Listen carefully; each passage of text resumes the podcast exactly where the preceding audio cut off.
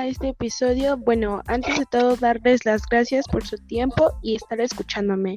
Y bueno, acerca de, hoy vamos a hablar acerca de la tecnología en el diseño, ya que pues esto va a abordar podcast. Y bueno, diseñar con tecnología es utilizar el ingenio, la creatividad del ser humano en ciertas necesidades y encontrar soluciones.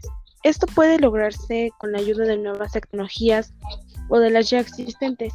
Y bueno, eso es un concepto para darles más definiciones y puntos de vista. Tenemos hoy con nosotros a Arumi. Hola Arumi, ¿cómo estás? Hola, bien, gracias. Soy Arumi Saldívar, es un placer.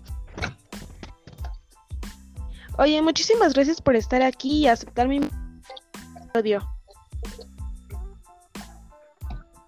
No, gracias a ti. Y bueno, quiero preguntarte, ¿cómo influye la tecnología en el diseño en tu vida cotidiana? Pues la verdad sí influye mucho. Por ejemplo, en redes sociales, vamos a poner de ejemplo Instagram. Tan solo para diseñar tu feed te basas de varias ideas de Pinterest o para crear una historia puedes hacerlas en Canva. Y ya la misma plataforma te trae varias plantillas para elaborarlas. O también cuando haces una presentación, ya no es necesario acudir a un ciber, ya que desde el mismo celular ya puedes hacerlas, incluso es más sencillo y práctico en varias situaciones.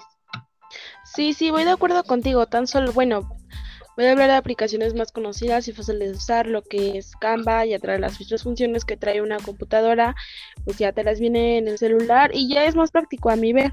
¿Ustedes qué piensan al respecto? O también un ejemplo de este podcast, yo lo estoy grabando con una aplicación muy conocida, la familia de Spotify, que es Anchor. Es muy fácil de usar, muy práctica y pues ya te trae, hay varias para editar, de fondo, ya no es necesario tener tu equipo de sonido, tu micrófono, etcétera. O sea, la verdad sí, sí es muy práctico. Ya desde tu aplicación le pones música, como les comento, y ya te trae varias opciones. Sí, exacto.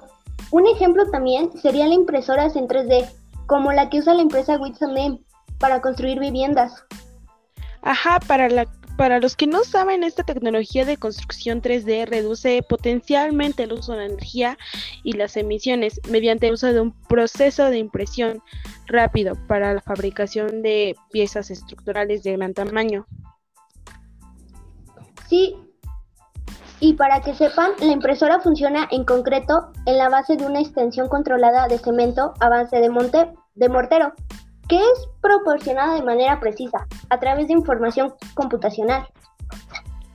Sí, sí, es impresionante y esos son algunos ejemplos y bueno, es cómodos aquí con nosotras y pues me pueden encontrar en mis redes sociales, en Instagram como arroba rojo o en